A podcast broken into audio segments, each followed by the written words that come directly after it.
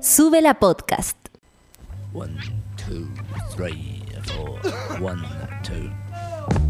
La música de hoy es un tiro al aire. Está en todas partes y en todas las plataformas. Porque en el mundo no se mueve un audífono sin que Patricio Pérez y Manuel Toledo Campos lo sepan, aquí comienza Revolver. La música que nos gusta, los conciertos que nos fascinan y los datos de ayer, hoy y mañana.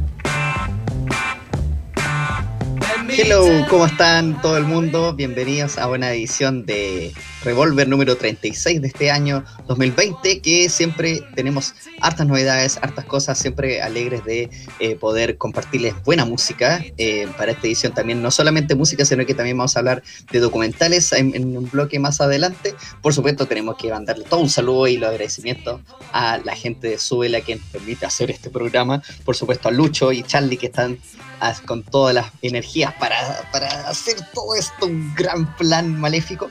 Y por supuesto, el Manu, que también está ahí, bien acompañado del CD Sound System, y Cristina Rosenbich. ahí, eh, harta, sí, ahí siempre rotando que ponemos en ese espacio. Y bueno, Pato, querido, eh, aquí estamos en época inédita, entonces eh, haciéndonos el tiempo para ver ya documentales cuando podamos quedándonos en la casa. La mejor, la mejor semana del año. Lejos. Que, a mí me, arregló mucho el naipe, el ánimo eso, porque mucho miedo todavía con la pandemia. Santiago, por ejemplo, retrocede fácil toda la bola, así que... Eh, ¿Santiago? Bueno, Santiago... Pero ojo, hay actividades presenciales también, y eso lo vamos a ir mencionando más adelante porque ahí también involucra de cerca a alguien que está en el equipo. Así que eso también eso nos mantiene, sí, lo ir a ver eh, poniendo música. Exacto. y además más adelante vamos a tener, por supuesto, además de Innate, también hay discos nuevos, está por ejemplo de Miley Cyrus, lo de Bad Bunny, que eran cosas que estaban en, la cápsula que compartimos también en Instagram, así que en Instagram arroba sube la radio.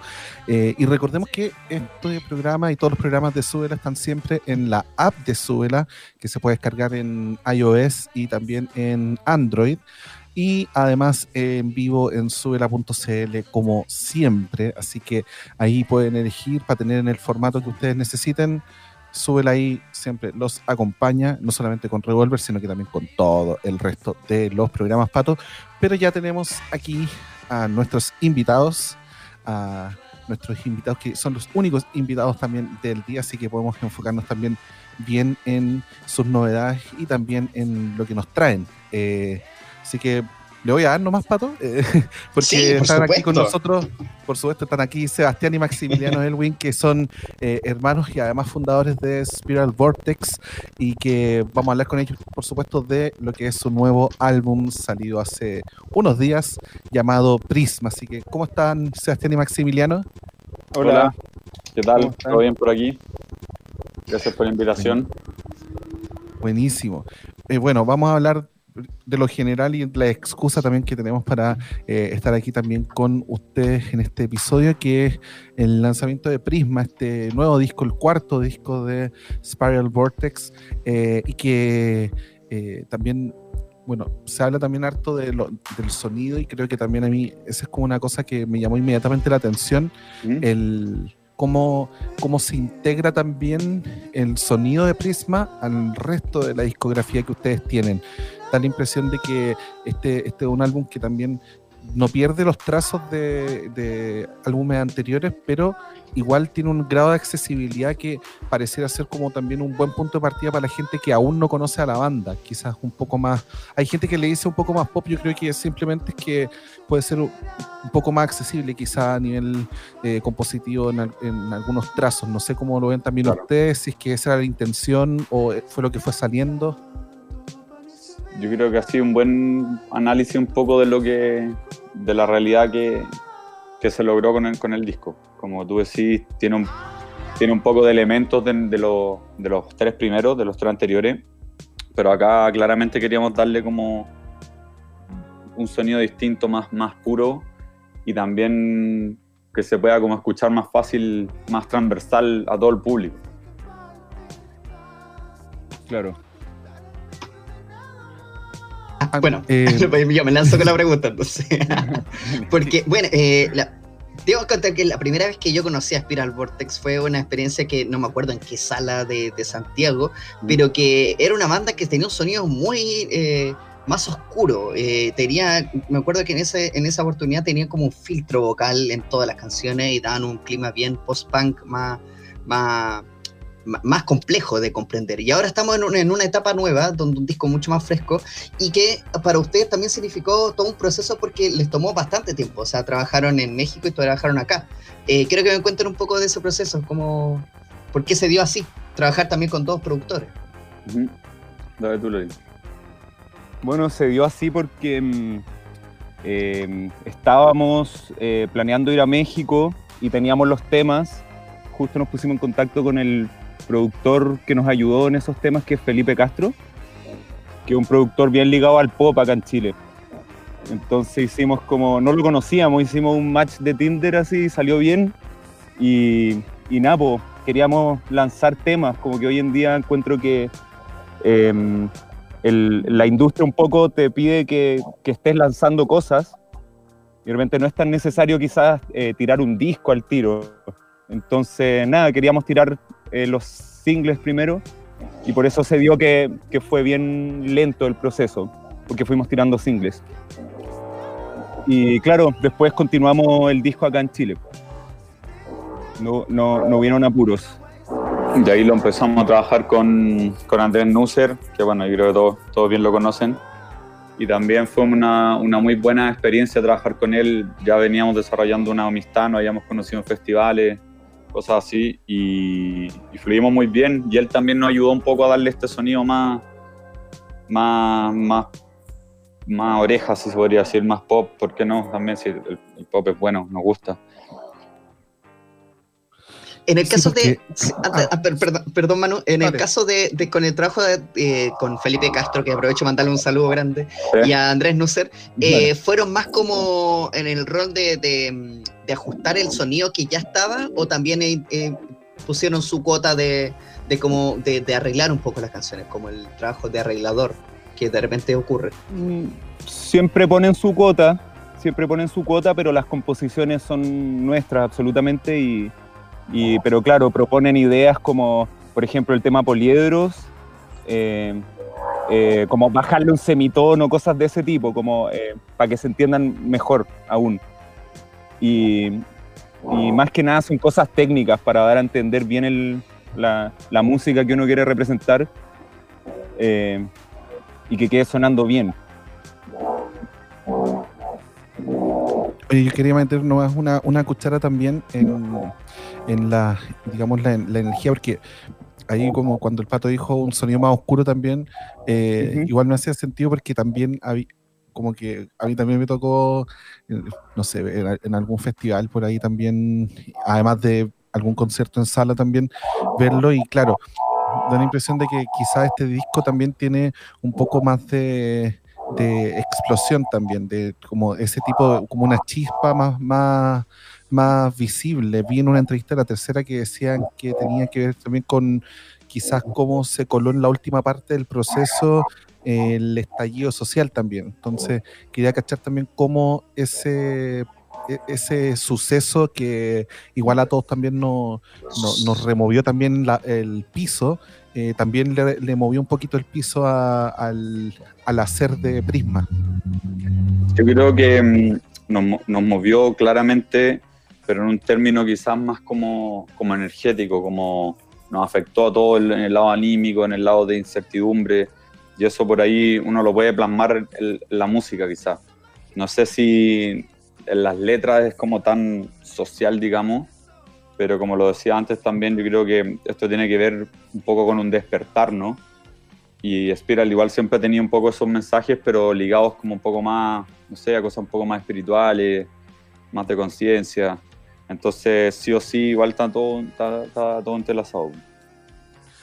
Sí, pues de hecho, eh, como que justo también da, esa impresión de que, de que hay, hay una intención también súper energética, porque claro, ustedes en general las letras son bien reflexivas también, son más de, de, reflexionar sobre el ser, sobre el conocerse también incluso a, uno mismo o conectarse también con, con el entorno, pero siempre desde un punto de vista más, más de, la vibra también. Entonces, eh, en ese sentido, como también eh, el trabajo que ustedes también mencionaban con Nusser y, Felipe Castro, eh, también pudo complementarse también con esta, con esta energía también que ustedes sintieron que tenían que ponerle también a las canciones en ese contexto.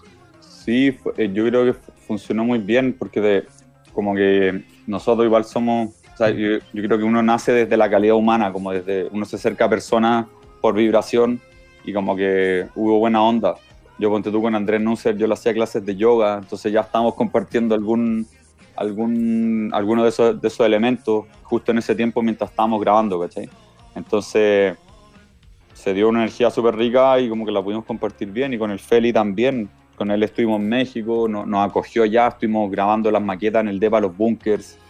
Eh, nos, hizo sentir así bacán. Nosotros era nuestro primer, nuestra primera vez en México, ¿cachai? Después, cuando vino a Chile, que seguimos trabajando acá, también nos logramos como formar una amistad también y ahí se, se, comparten saberes, conocimientos y experiencias de lo que está pasando. Así que fue, fue una muy buena fue, fue harto aprendizaje, como todo disco, yo creo. Como que siempre hemos sido una banda indie y uno en cada disco como que vaya aprendiendo más con más gente y es súper interesante eso. Quiero preguntar a tiro sobre, eh, preguntarle a los dos sobre la composición de las letras. Eh, ¿qué, ¿qué, temática abordan en estas canciones y qué, qué elementos también se diferencian de las canciones que, que, hicieron antes? O sea, si hubo algunas ideas o cosas que no habían desarrollado antes y acá sí las quisieron plasmar en forma de, de letra junto a la música. Em, las letras, la verdad es que siempre hemos hablado más o menos de lo mismo. Y como decía antes el amigo, em, tienen que ver, claro, con, como más la expansión de conciencia del humano, ¿no? Siempre tienen que ver con temas, no sé cómo decirlo, pero como más New Wave, más, no, más New Age, no sé. Como que a mí siempre me han interesado mucho eh, esos temas, siempre he leído mucho como de espiritualidad y ese tipo de cosas. Y además, eh, es que yo hago harto las letras, trabajo con arte, eh, con harta geometría y cosas así. Entonces, nada, se me hace muy lógico eh, siempre estar haciendo analogías a temas como matemáticos y, geométricos, cosas como relacionadas al arte. eso, y, y, la verdad es que siempre Spiral ha hablado más o menos de lo mismo, debo decirlo, que hemos mantenido la línea siempre así, solo que en este caso claramente ya se entiende todo mucho más claro. El mensaje también está más claro. Como de repente hablar de cosas bien universales, pero, pero también aterrizas algo más anecdótico, algo más circunstancial, se podría decir. Eso, eso es algo quizás más nuevo en este disco, pero la temática en general la hemos mantenido. Y pensando bueno, en las dificultades de este tiempo también de distancias, eh, soledades y, y no aglomeraciones, eh, como también, porque, bueno, una cosa también que a mí también siempre me haya llamado la atención de ustedes que cuando, desde ya los primeros discos también como que me, acordé con cuando dijiste lo de la geometría, porque eh, ustedes también siempre le ponen harta atención a visuales también, pensando en, la presentación en vivo. Hay una integración súper fuerte entre iluminación, visuales y, también la, música en vivo. No es solamente llegar y tocar las canciones. Eh, y entonces en ese sentido, claro, ¿cómo ha estado el poder pensar en el concepto ahora que no, hay presentaciones en vivo prácticamente en ninguna parte? ¿Cómo ha estado también el, el darle ese carácter también necesario para cualquier eh, disco, eh, especialmente uno como con vocación más para más gente, como se nota que es Prisma, eh, y la preparación de cómo hacer el disco en vivo. ¿Qué han podido trabajar? ¿Qué cosas no han podido trabajar por culpa de cómo estábamos? Mm, bueno, igual como este año aparte cumplíamos 10 años, que igual es como un hito para celebrar. Entonces nos enfocamos harto en, en sacar un buen disco y ponte tú eso que tú decís del arte, eh, no sé, bueno, la portada del arte del, de Prisma es de un artista famoso igual de Barcelona, como que quisimos darle como un, una cosa visual ocupando otros artistas que no, porque antes mi hermano Sebastián, él hacía los artes. Eh, ahora, ahora hay otra, bueno, ya que lo menciona, hay otra sorpresa que no lo hemos sacado. Mandamos hacer como un arte especial por los 10 años que sale, lo vamos a mostrar la próxima semana ya. Entonces, como que ese concepto que tú decís se puede trabajar igual desde las redes, ponte tú. ¿Cachai? Igual siempre tiramos eso para que la gente que nos, nos sigue, yo creo que igual lo sabe y le llega esa info. Por otro lado, también tuvimos un par de live shows de esas de streaming y ahí también siempre se le da esta como visual esta experiencia que se quiere lograr. Y ya estamos también preparando un show de ahora nos confirmaron uno en la SHD, que va a ser en enero, al parecer con público, 50%. Así que, bueno, si es que no, no sé, pero esta semana me lo confirmaron, al menos, los directores de la SHD. Y, queremos pensar en eso y ahí se pueden hacer también muchas cosas. Como tenemos un equipo de visualistas, de mapping, siempre hemos tratado de darle un poquito esa vuelta para para generar una experiencia completa. Maravilloso, ojalá que sea posible. Voy a mostrar al tiro la tapa ya que estaba hablando. La portada del disco que está en formato digital. Eh, ¿Llegará a estar en físico? Sí, sí, de todas maneras. Como que lo quisimos dejar sí, para el otro año, porque ha sido, uh, fue mucho trabajo, igual fue harto inversión también. Y, y, yo creo que ya para el otro año vamos a hacer uh, sí o sí unos discos y por qué no vamos, vamos a hacer el esfuerzo para, para unos vinilos. Buenísimo, y ojalá que se que aparezcan. Quiero preguntar a los dos también sobre su experiencia con México. He visto que también han tenido muy buena acogida allá. Sí, la verdad que fuimos una vez nomás, fue un, tour chico, pero muy. Fuimos a plantar una semilla muy interesante. Eh, tocamos, igual pudimos eh, en el foro Indie Rocks con bandas como Lanza Internacional, con, eh, con Pedro Piedra, pudimos compartir allá y darnos cuenta realmente cómo fármacos, fármacos cómo aman a los chilenos y cómo nos, recibieron muy bien. Nosotros también siendo un poco más, más indie, más rock psicodélico, igual tocamos en Caradura, que es como un loreto que hay por allá. Luego fuimos a tocar otros festivales que era como en un cajón del Maipo, así como más piola, pero también tuvo una recepción, nos trataron increíble. Mm. Entonces, la verdad que tuvimos mucha buena onda y, este año habían ganas de, de volver también nos han hecho harta prensa ya. Ayer, ayer hicimos una entrevista y los chicos quieren que vuelvan, así que ojalá el 2021 se pueda ir. Buenísimo, buenísimo todo. Eh, y ojalá que también, bueno, hay que cachar cómo viene la cosa para la fecha de enero también, pero como siempre también invitar a la gente a que siga a, a Spiral Vortex en las redes, especialmente Instagram, es Spiral. Eh, VX, eh, entonces no es Vortex completo, sino que VX, eh, Spiral VX, eh, ah. y también Spiral-Vortex ahí en Twitter también, en Facebook. ¿Cuál es el, ¿cachan cuál es el usuario en Facebook? O? se llama Spiral Vortex Dream. Es como la página del, del, fanpage. De hecho, acabo de compartir, estoy viendo la hora. Buenísimo. Entonces, ahí para que también estén todas las novedades y el disco está también en todas las plataformas y tú, por lo menos yo ahí en Tidal estuvo al toque cuando salió, así que, eh, que, siempre, un problema con las bandas chilenas que casi siempre como que se atrasan unos días y llegó a Tidal y se escucha increíble también ahí. Y, yo no lo he escuchado hoy. No, se escucha buenísimo, así que no, felicitaciones también por, por el disco y bueno, se nos está empezando a acabar el tiempo, pero también eh, no sé si el Pato tiene alguna pregunta final antes de ir con sí, más que final, antes de ir con la canción, quiero preguntarles sobre el video de Poliedros, que es el que vamos a revisar ahora y el single que está dando vuelta. Eh, ¿Cómo, quiénes estuvieron involucrados? ¿Cómo nacieron las ideas para eso? Bueno, modo resumen, fue un, fue un harto trabajo de planificación de más de un año. Inicialmente lo íbamos a hacer para el octubre, fue el estallido, se peloteó todo y lo logramos grabar justo el el fin de que se pudo, el 14 de marzo, después, si no, no, no, no, hubiéramos, no hubiera, estaría ese video. Queríamos darle un concept setentero, porque igual es, el tema está inspirado un poco en eso, tiene el beat medio VGs, y mm, trabajamos con la productora Médula, la Tiare, Santibáñez y el Sea Morton, fueron los, como los creadores, el director y productor, y la verdad que fue también muy entretenido, fue casi cinematográfico, fueron dos jornadas de grabación, una en marzo, otra en septiembre, y fue como fiesta, auto, eh, buena onda. Igual hay un mensaje también, porque en, Poliedro igual tiene como, una letra, como, como hay, hay, códigos. así que los dejamos invitados a que lo puedan ver, compartir. Hasta ahora ha sido el que tenemos más visitas, así que... han dado buenas las visitas. Bueno, gracias a Sebastián, Maximiliano. Eh, todo el éxito para los planes que se vengan, que salga el show en la SCD, ojalá sería muy bonito. A, a todos los chicos de Suela. Eh, y vamos con Poliedros, que es el single que está dando vueltas de este disco Prisma de Spiral Vortex, aquí en Revolver te sube la radio.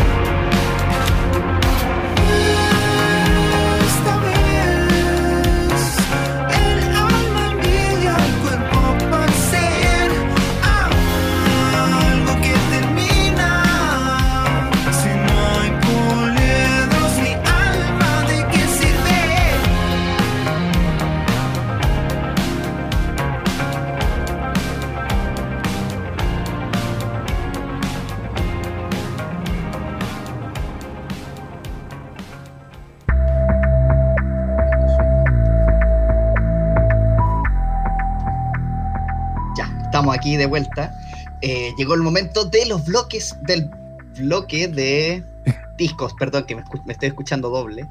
Ahora sí. Eh, el momento de conversar de discos nuevos que han salido bastantes, pero queremos destacar dos de estos días y que están bastante interesantes. Y el disco que, que va a comentar el Manu a mí me hizo la noche de aquel día que salió porque estaba con mucha pega y pude trabajar bacán con todas esas canciones. Te hizo la noche de la noche. Me hizo la noche. Em, oye, ¿no ves que Bad Bunny nos sorprendió mucho, mucho, mucho el, eh, el, viernes fue, po, ¿o no? El viernes fue, fue, fue el viernes, fue, fue el 27 de noviembre también, eh, al igual que muchos otros discos que salieron ese día. Eh, pero fue sorpresivo porque lo anunció el día antes, lo anunció el jueves, con esa portada también de, de un camión arrollador eh, y que se llama el último tour del mundo, tratando de cerrar como su profecía de ya, listo, tres discos me, retiro, aunque en realidad ya no lo hizo, porque este es su cuarto disco. Eh, su cuarto disco en menos de dos años. podemos decir que es su quinto disco en menos de dos años. Porque, y el tercero en un año. y el tercero en menos de nueve meses. O sea, Hasta esta Beatles. Brigio. Eh, eh, impactante también el nivel de crecimiento también que ha tenido Bad Bunny jugándosela por el formato disco. Pese a que tiene puros singles y que son como eh, absolutamente hits también muchas de las canciones, Bad Bunny también como parte de una rebeldía estructural se pasó del formato single al formato disco y desde ahí, desde el año 2018, cuando poco antes de la Navidad lanzó el, el 23 de diciembre del 2018 por siempre, desde ahí en adelante, como rebeldía a que querían, no, sus productores solo querían que sacara singles y listo porque eso es lo que da plata y eso es lo que funciona. Bad Bunny dijo, no, tengo más canciones para entregar, vamos a darle con el disco, pase lo que pase, le gusta que le guste y a la gente le terminó gustando eso. Bad Bunny experimenta y sigue experimentando mucho más eh, y, no para, no para de agregar nuevos sonidos, de agregar nuevas texturas, de también eh, hacer una producción mucho más pulcra cada vez más. Eh, entonces, y no se queda pegado en lo mismo. Da la impresión de que algunos ritmos son muy similares, pero no es que sea un disco, ah, este es como el yo hago lo que me da la gana parte 2. No lo es, no va en esa, en esa onda. Eh, yo le decía al pato fuera de micrófono que eh, es como cuando Kendrick hizo eh, Tu Pimpa Darfly, eh, que es como el Yo hago lo que me da la gana de Bad Bunny. luego sacó un disco de lados B, que es las que no iban a salir Bad Bunny, que se salió en, en junio pasado. Y bueno, y después viene su Damn, que es este el último tour del mundo donde vuelve a tener elementos súper hiteros, pero no por eso menos también intentando agregar algo nuevo, agregar algo distinto, eh, y tiene que ver mucho. Escuché el otro día también una, una figura súper buena que decía, ¿sabes qué? Este es el disco que, y estos son los discos que a Bad Bunny le hubiese gustado escuchar cuando era cabro chico eh, mm. estos son los sonidos como que le llenan, le, llenan su, su, niñez, su adolescencia, el tipo de discos con el que, los que le gustaría haberse criado. Entonces, por eso es que escuchamos, por ejemplo, en Yo Visto así una batería que es más reminiscente de eh, el ritmo de Blink 182 de Travis Barker, que, por ejemplo, una batería común y corriente de cualquier canción más latina.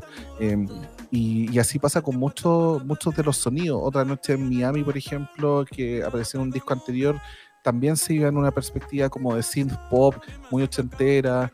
Eh, entonces pasa con, el último tour del mundo que, que sigue en esa senda, sigue agregando nuevos sonidos. Eh, por supuesto, en Maldita Pobreza, por ejemplo, ese riff también como que podía perfectamente haberlo hecho Voy Pablo Mac de Marco, eh, ese riff de guitarra. Eh, y, así, claro, mezclado con hitazos como Dakity, eh, que también, por supuesto que se lo comentó, o también Te deseo lo mejor, que es un hit en ciernes, esa tiene que tener video porque es un hitazo, pero ahí a la espera, a la white. Em, pero un último detalle nomás que consignar que el, el, disco se cierra con Cantares de Navidad del trío Vega Bajeño. Y el trío Vega Bajeño no es un invento de Bad Bunny, no es una. No, es una canción que realmente es del trío Vega Bajeño, que es una banda tradicional puertorriqueña de los años 50 y 60. Y es una canción de ellos. No es que Bad Bunny la haya hecho una reversión, no es nada. Es simplemente una canción ajena cantares de Navidad, eh, quizás es por la época, pero también habla de esa intención también de Bad Bunny de quizás no, no pasar a llevar también, o, mejor dicho, no pasar a, llevarse a sí mismo, eh, olvidando las raíces. Él tiene un rollo muy fuerte con ser puertorriqueño, con su gente, con su pueblo, e incluso mostrando también algo tan tradicional como este trío vegabajeño. Eh, por supuesto que es un simbolismo también más dentro de todos los simbolismos que ha intentado meter Bad Bunny, así que hay invitación a que la gente le dé al último tour del mundo, porque claro, es un disco distinto. Es un disco distinto también, o sea, tiene un montón de elementos que sobresalen del, del sonido que ya podría decir que se está gastando un poco también, porque por supuesto siempre después de dos, tres discos, dos, tres años, eh, los sonidos ya se repiten. Y acá hay una búsqueda distinta, de, me, quedo mucho con, con Trellas, que es como una balada tipo Soda Stereo, eh, muy bonita que sale más al cierre y que y el agregado también eso, eso demuestra que este disco es casi como un mixtape también, funciona como estos discos tipo Late Night Tales donde donde salen ideas propias, pero también eh, se muestra la influencia y descaradamente, sin, ningún rollo detrás. Así que es un disco muy entretenido, por eso eh, vale la pena destacarlo. Eh, vamos a ir después con un tema de este, pero antes quiero mencionar otro disco que salió en, ese mismo día, que es lo nuevo de Miley Cyrus, que después de haber probado entre otras cosas, un montón de otros estilos, entre el pop y el country, cosas más psicodélicas, toda esa búsqueda que hizo en algún momento. Eh, ahora estamos con un disco que podríamos decir que es como lo que podría ser el pop contemporáneo. O sea, el pop contemporáneo, digamos, las figuras que están ahora o son disco o son una reminiscencia del rock de los 70. Y, que, beben de esa fuente, pero también apuntando hacia el futuro. Y este más o menos es eh, un, un un intento de llevar la influencia de Fleetwood Mac, de Wings, de un montón de otra gente, de, lo, de los Eagles, por ejemplo, de Joan Jett, eh, de Billy Idol en algún punto, las temas más baladas. Entonces, porque bueno, los nombres que dije, aparte de ellos, están como fits en este disco.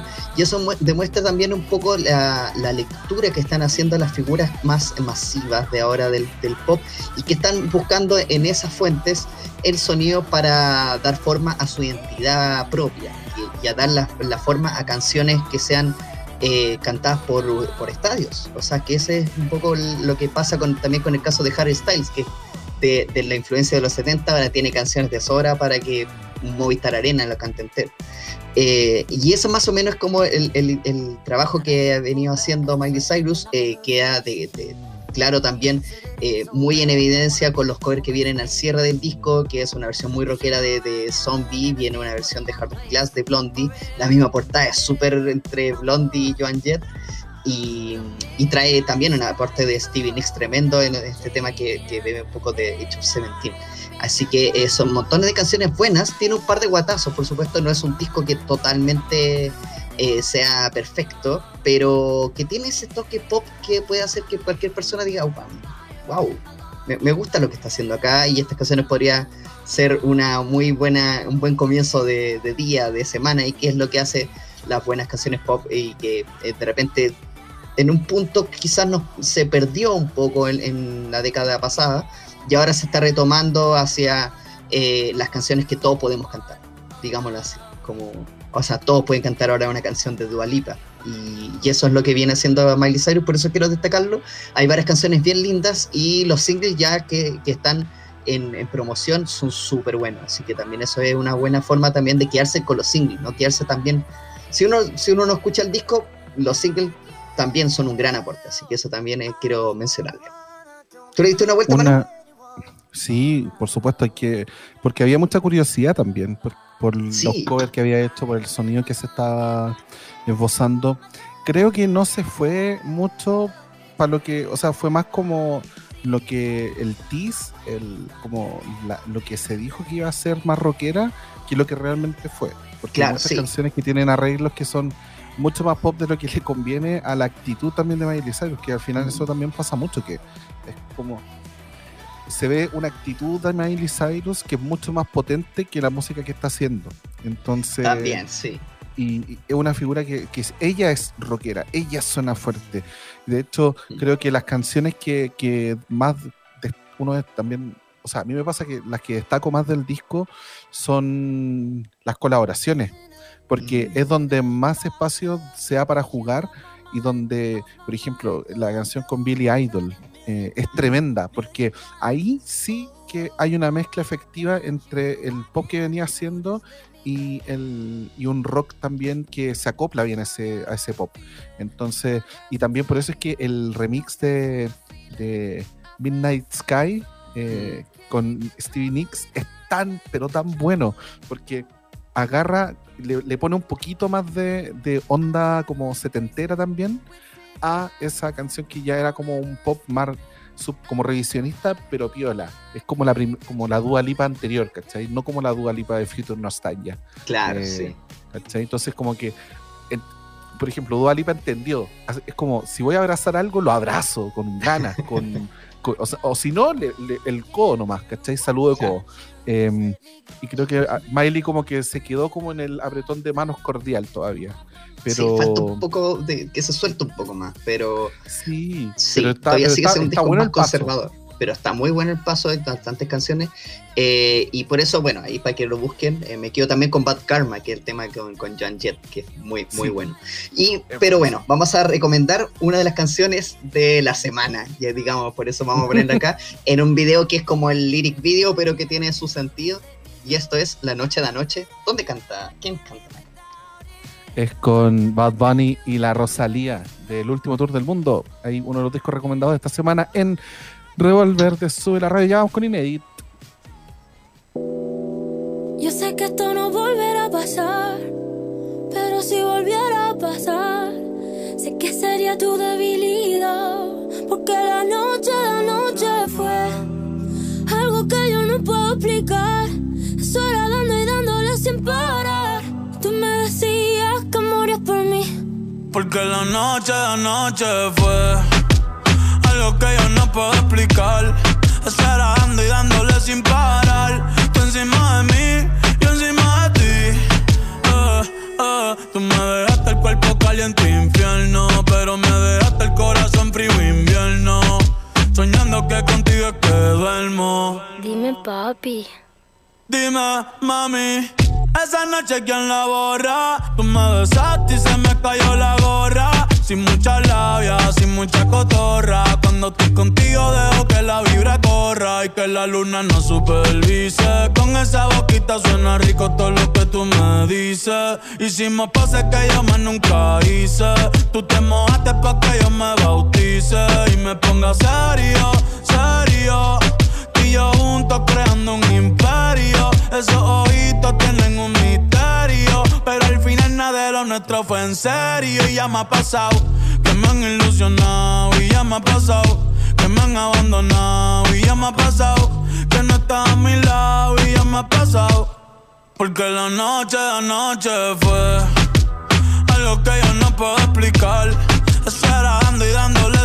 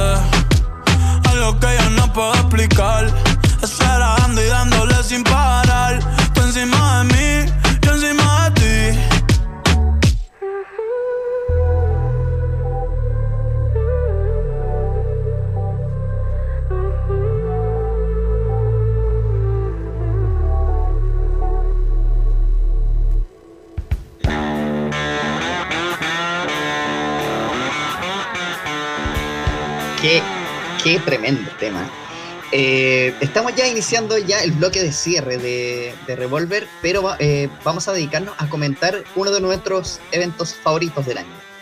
Sí, Sin que duda. es el Inédit, eh, Inédit Chile, eh, que partió anoche con la exhibición virtual y también presencial del documental Rockfield de Studio on the Farm, eh, que aborda eh, y que además podemos hablar con propiedad porque ambos con eh, Pato Lo vimos. lo vimos. Como el documental que los dos hemos visto hasta ahora, porque el tiempo y por supuesto porque recién a las 11 de la noche se liberaron eh, los documentales también en la plataforma online de Inedit. Em, pero Rockfield, The Studio on the Farm, es el documental que abrió los fuegos, eh, que también se exhibió en el Teatro Nescafé de las Artes en la inauguración y que marca también quizás eh, el espíritu de, de Inedit, que trata de ser aventurero y que gracias a que va a ser eh, con plataforma online puede ser disfrutado eh, puede ser disfrutado también de norte a sur en todo el, todo el territorio chileno eh, porque todos los documentales que están ahí pueden ser reproducidos obvio solo en territorio chileno por tema de derechos pero eh, de todas formas eh, solo hay cuatro documentales que no están ahí que solo se van a exhibir presencial que creo que son Biography I Want My MTV, eh, la exhibición de todos juntos de los Jaivas, el documental de eh, eh, Billy, Billy también, eh, y alguno más que se me está olvidando, pero todo el resto están en la plataforma eh, ineditonline.cl, ineditchileonline.cl, pero bueno, el festival se extiende hasta el 8 de diciembre, eh, en la 16 eh, exhibición, iba a decir, edición eh, de este Festival Internacional de Cine y Documental Musical. Inmediatamente te quiero preguntar, Pato, eh, ¿cuál documental tenés muchas ganas de ver eh, y hacerte el tiempo eh, de poder darle una, una miradita eh, cuando puedas? Bueno, te- eh, voy a mencionar solamente los títulos porque tampoco me manejo tanto sobre qué temáticas son. eh, pero The Rise of the Sins, eh, el de Ibiza, que es de, de Julian Temple, que también tengo, tengo por ahí medio, medio visto que, que es bastante interesante. Los dos documentales que van a salir sobre los Rolling Stones, que, que van a estar ahí presentes sobre Bill Wyman y Brian Jones, también muy interesante. El de Brian Jones viene eh, antecedido por montones de buenos comentarios. Se mostró, creo que en Cannes, y ahí como que eh, y dejó así como la patada, como que mucha gente emocionada con ese documental. Eh, el de Billy quería verlo mucho y ahora que no, no, no voy a estar online, el de I Want My TV, que lo van a dar el domingo en Matucana 100, donde Lucha iba a estar poniendo música, así que pasen para allá y disfruten de un buen rato. Yo espero darme una vueltita. Eh, de hecho, ya compré la entrada. El de Charles Aznavour, que ese eh, también es un, es un documental bastante interesante porque son registros que el mismo cantante hizo durante sus giras. Él siempre andaba con una camarita como High 8 y que grababa todos los viajes, creo que hay algunos viajes acá en Latinoamérica, y es el primer registro como oficial que viene apareciendo de Charles Aznavour desde su muerte. Entonces también hay mucha como eh, espe- eh, eh, expectativa respecto de este documental. Y eh, también está el de Kate Nash, que también ese me, me intriga bastante. Así que Eh, sí. sí, ¿a ti qué, cuál por ejemplo te, te, te tincan? También iba a decir el de, el de Kate Nash, eh, Ujú. también el de Aznavour, porque tiene algo que tienen dos documentales que van a estar en el Innate, que el de Sí. Aznavour y también All I Can Say, que es eh, Sí, acerca de el, el vocalista de Blind Melon. Eh, son dos documentales que se basan en lo que grabaron también los artistas. Shannon Hoon, que era el vocalista de, Wild, de Blind Melon, eh, por ejemplo, todo el registro de All I Can Say es eh, grabado por él. Entonces, eh, el trabajo ahí de edición, de guionización también de estos registros eh, es también importante. Un documental que viene precedido además de muy buenos reviews también. Eh, entonces, es parte de, la- de las cartas fuertes. Eh, el de Kate Natch, por supuesto, porque además toda la historia de alguien que reniega del, del pop para convertirse en un ícono de la independencia también. Y a mí me, a mí me da ganas de ver dos que tienen pinta de ser muy locos. Uno, el de Swans, eh, que se llama, te lo digo al tiro, Where Does a Body End, donde termina un cuerpo de Swans, que además dura más de dos horas. Entonces, eh, esa es una experiencia que hay que agarrar. Y el otro no es un de- Claro, hay, es como, mm, hay que tenerlo, hay como, mm, eh, sentarse a disfrutar. Pero el otro es el son- de... Soncito. Pero también el de el de el retorno, eh, o sea, digamos, el viaje a Bolivia que hace Niño de Elche, eh, que se llama Niños Somos Todos. Creo que también ese puede ser un, uno súper interesante. Y un último, para mencionar también, quizás, eh, así como en esta pasada rápida, eh, también el misterio de los eh, flamencos eh, rosados, que es también The Mystery of the Fla- Flamingo, eh, que también eh, se basa como en esta estructura de un viaje, de acompañar también a, a- a un personaje a entender también algo relacionado con la música y relacionado con su historia. Así que Sí. de que hay variedad de posibilidades, hay variedad. Sí, hay variedad. Siempre Inate siempre sorprende con un montón de cosas más que interesantes. Quiero mencionar algunos de los nacionales que también me intriga mucho. Por ejemplo, Joya Nueva habla de la música urbana de Chile, que también ahí trata sobre el trap nacional y con entrevistas de, eh, de, de la gente que está haciendo música en estos días, con, con Polima Westcoat, con, con Pablo Chile, con Princesa Alba y un montón de otros nombres.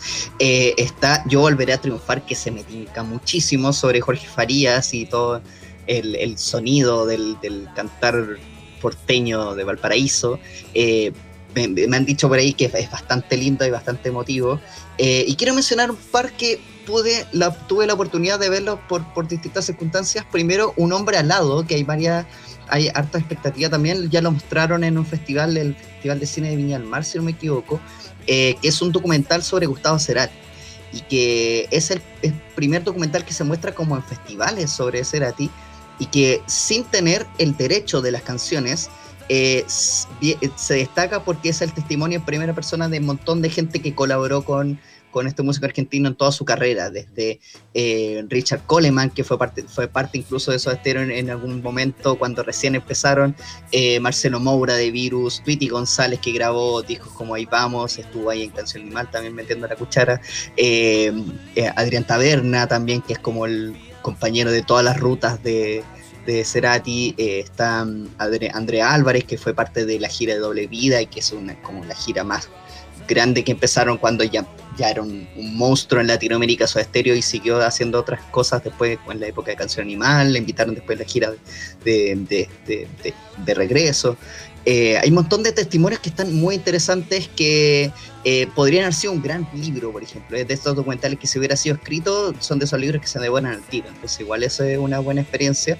Y eh, también uno que se llama Octavas, que es una, podría decir, una explicación de la música visto desde distintas perspectivas, como la, la canción eh, social, la canción popular, el- el- la música que está en el ambiente. Eh, y tiene un montón de, de- de figuras de la música popular de distintos países, así que no quiero mencionar mucho para no que sea spoiler, pero se los Sí. recomiendo totalmente, especialmente para amantes de la música. Así que eso para, para que vayan y ojo con, las con las presentaciones en, en Matucana 100 y en el Teatro Nescafé de la Arte, que son limitadas, pero todavía quedan atrás. Y eh, vamos a mencionar, por supuesto, que nuestro querido Lucho va a estar poniendo música el viernes y el domingo en la previa de Matucana 100.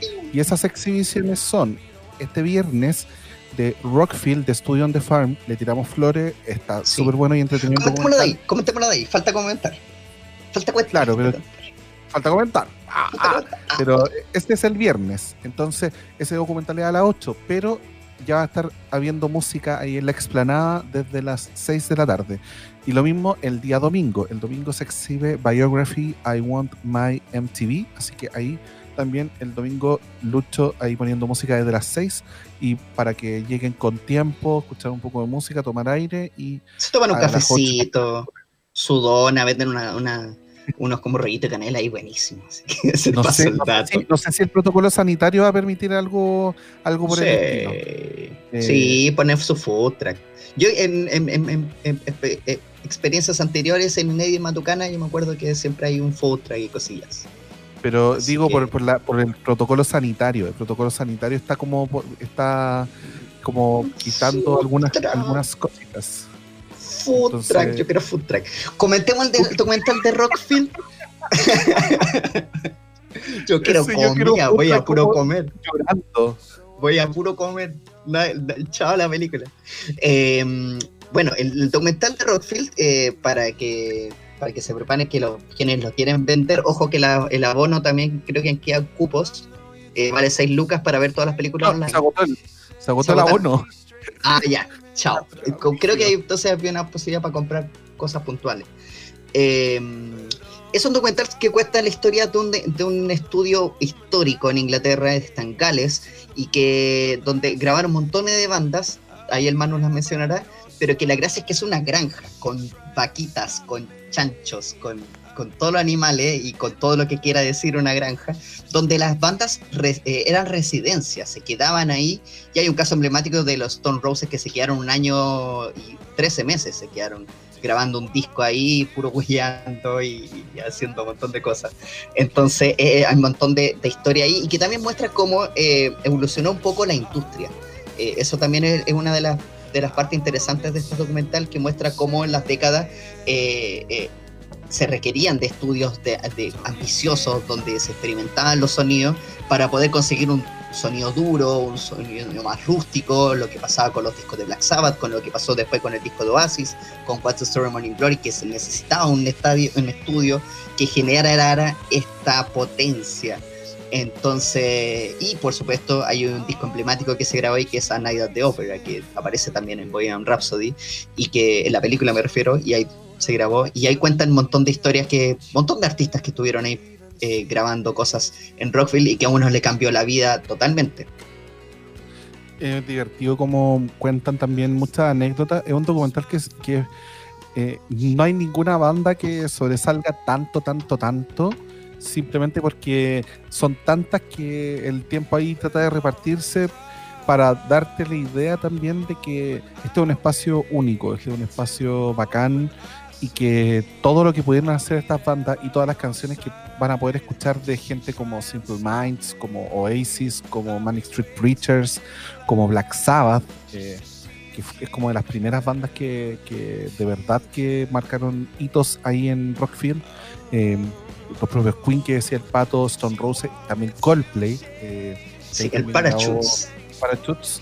Eh, entonces son 50 años de historia también que se recorren a lo largo de este documental, entendiendo también el espacio donde está, que eso también eh, es muy entretenido, el comprender cómo los espacios también generan y el contexto eh, también permite que la música termine brillando en cierta manera. Entonces, para quien crea que es simplemente un chispazo de la vida, no, muchas veces también hay condiciones importantes como el estudio donde estáis o el espacio donde te estáis alojando incluso, eh, cómo puede venir un chispazo creativo y ese tipo de detalles también eh, son ahí bien capturados en Rockfield de estudio On the Farm.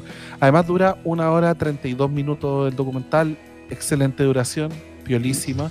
Como les decimos, es- va a estar en exhibición mañana viernes ahí. Lucho poniendo música, así que Matucana haciendo aire libre, así que quien le pinche, sí. sabe dónde está. Sí, así que todos los datos están en edit.cl, eh, la, para ver las películas en editchileonline.cl eh, y ahí pueden revisar toda la programación para que revisen no solamente las películas que están en salas presenciales, sino que las que se pueden ver online cómodo, cómodo desde la casa hasta el 8 de diciembre, que es día feriado, así que va a ser el día de la maratón, ya ver todo lo que no alcancé en otros días, verlo así. ¡Qué lindo fin de semana Sí, qué, qué lindo fin de semana. Sí. Así que eso, la invitación está hecha. Queremos ya ir cerrando. Ah. Eh, el Lucho está vacilando Chiver, pero. pero con- Oye, dos, con- dos, dos Ah, datitos de. Inédit que se nos pasaban. Uno, eh, hay una votación de la competencia de videoclips. Eso se define por votación del público. Hay 20 eh, que están en competencia, eh, así que ahí eh, pueden verlo también en inédit.cl. Ahí también están todo, el- listado desde Princesa Alba, eh, GP, Santa Feria, Paloma Mami, Rubio, Chini PNG, Adelaida, Broncoyote. Así que medio hermano, Alex Jun, John Sister, bueno, Anatiyut, mucha más gente, pero son 20 y pueden votar Sí. ahí también por ellos. Y lo segundo es que también está Innate Pro, que es una instancia donde hay eh, charlas muy, muy, muy buenas eh, así que, y que también ahí esas son con inscripción gratuita. Eh, cómo hacer un videoclip es un panel que va a ser el sábado, por ejemplo, al mediodía, el domingo al mediodía, el arte sonoro del cine con Sebastián Lelio, Carlos Cabeza, modera Marisol García, em, y el martes 8 al mediodía también la cámara testigo de la música en la revuelta, que hay también muchos fotógrafos que han estado registrando también las protestas también eh, ahí y documentándola, también van a estar hablando. Así que eh, eso también en el INEID Pro, entonces son ahí las dos patitas que nos queda por decir. Y eso del INEID Pro es inscripción gratuita, así que todavía hay cupos también. Así que y súmense a Inédit Chile 2020, que está buenísimo. Hay un montón de documentales que tienen que verlos antes que. Aparte que ver documentales musicales igual es complejo, así que igual es una buena instancia, especialmente si se puede ver desde la casa. Y vamos a ir cerrando esta edición de Revolver con una de las canciones de una de las bandas que están presentes, muy presentes, en el documental de Rockfield. Preséntala. Hecho, me da- es que me, me da mucha risa porque el pato fue como me dio para elegir Sí, canción, así como dale tú, elige lo que quieras. Con una de los Manix. Es como, oh, Oh, sí, qué difícil, qué difícil decisión. Antes les decimos que a las cuatro y media está Baila con Jamie Navarro también aquí en Súbela. Mañana, por supuesto, desde la mañana ya el tren programático maravilloso con La Nata, con Satélite Pop, con La Rayen en Super Ciudadanos y también con. eh, se me estaba pasando caseritas, caseritas.